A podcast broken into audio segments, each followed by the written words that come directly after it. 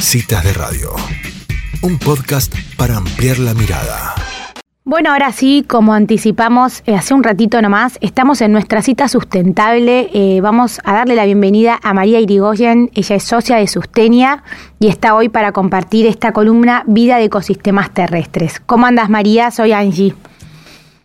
Hola Angie, muy buenas tardes. Gracias por contactarnos nuevamente. Bueno, le habíamos contado un poco a la audiencia que estábamos eh, eh, con el objetivo número 15, nos tocaría hoy de, de estos objetivos de desarrollo sostenible. Así que bueno, eh, acá estamos con curiosidad para escucharte.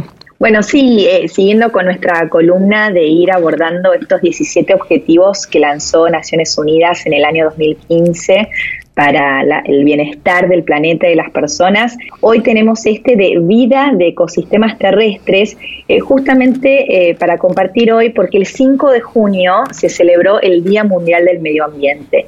Y este año el, el tema del Día Mundial del Medio Ambiente se centró en la restauración de ecosistemas que implica recuperar los que están destruidos y eh, también eh, conservar los que están sanos, ¿no? Entonces esto se relaciona eh, directamente con este ODS número 15 que habla justamente de gestionar sosteniblemente los bosques, luchar contra la desertificación, detener e invertir la degradación de las tierras y la pérdida de biodiversidad.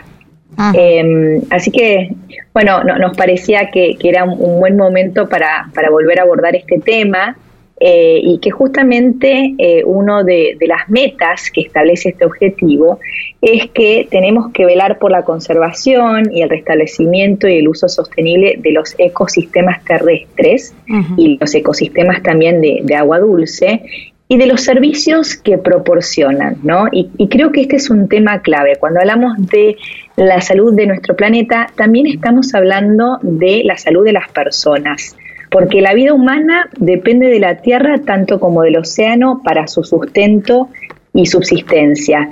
Y, si les parece, tenemos algunos datos eh, para compartirles que, muestran esto. Dale, buenísimo, María, qué interesante además todos estos temas, ¿no? Y la relación entre todo. Sí, tal cual, porque a veces uno, uno ve estas temáticas ambientales como algo más ajeno a, nuestra vida cotidiana. Mm. Y en realidad, si, si vemos algunos datos, eh, les podemos compartir que la flora provee el 80% de la alimentación humana y por supuesto la agricultura representa un recurso económico y un medio de desarrollo muy importante.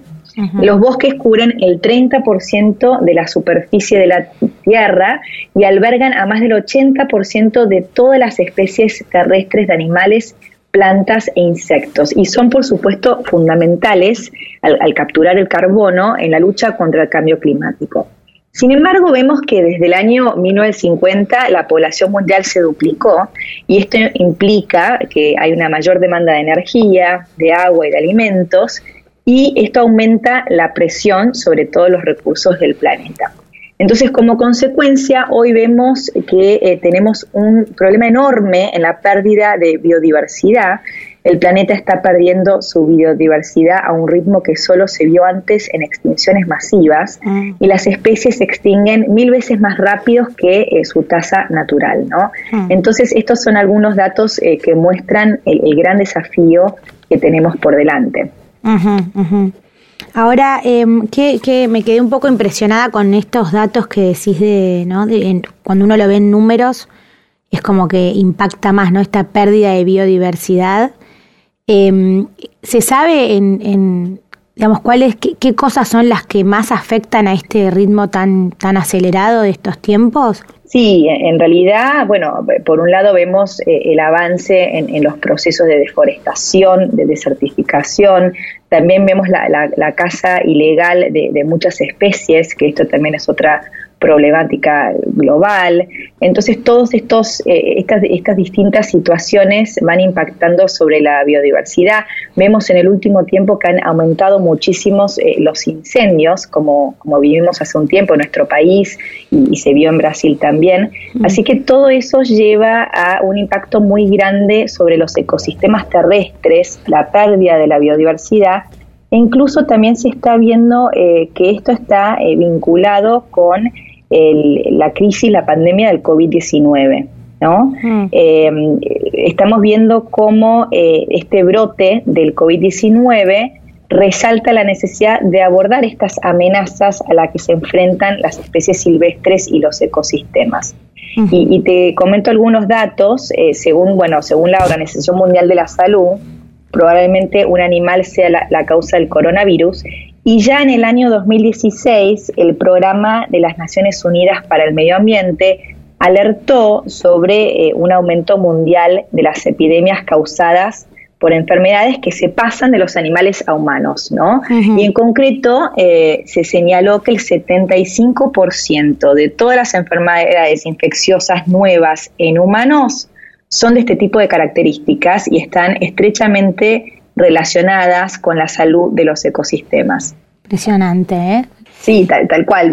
Lo que, lo que nos está mostrando todo esto es algo que en realidad ya sabemos, pero hmm. lo vamos viendo ya en, nuestro día a día, que los humanos y la naturaleza somos parte de, este sistema interconectado, ¿no? Hmm. Entonces, la naturaleza nos provee alimentos, medicina, agua, aire limpio y, tantos otros beneficios que han hecho posible que las, personas prosperemos, ¿no? Pero si alteramos este equilibrio, bueno, estamos empezando a ver las, las consecuencias de, de, lo que termina pasando, que es que el impacto en la salud del planeta también va a impactar la salud y la prosperidad de las personas.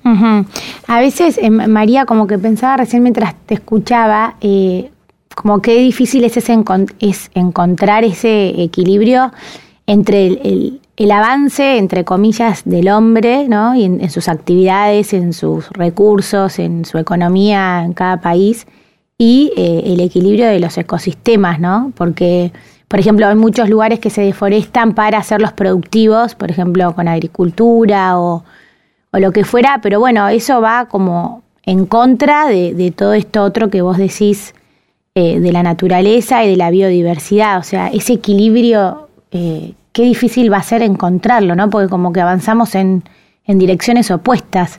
Sí, sí, totalmente. Eh, eh, creo que, en, el últimos, los últimos años eh, empezamos a darnos cuenta de, todos estos impactos que, fuimos teniendo al no haber considerado las consecuencias sociales y ambientales de nuestras actividades, ¿no?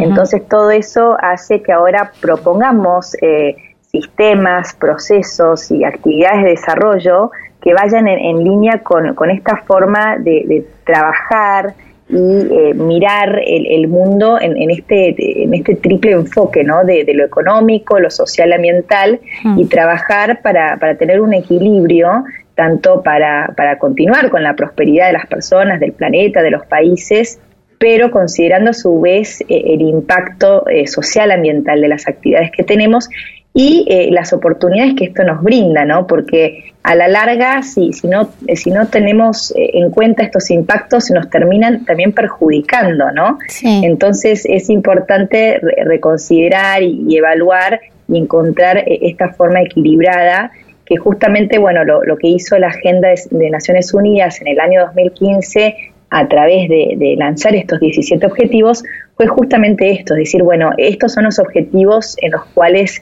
tenemos que trabajar para tener eh, un mundo que sea próspero, sustentable y equitativo para todas las personas.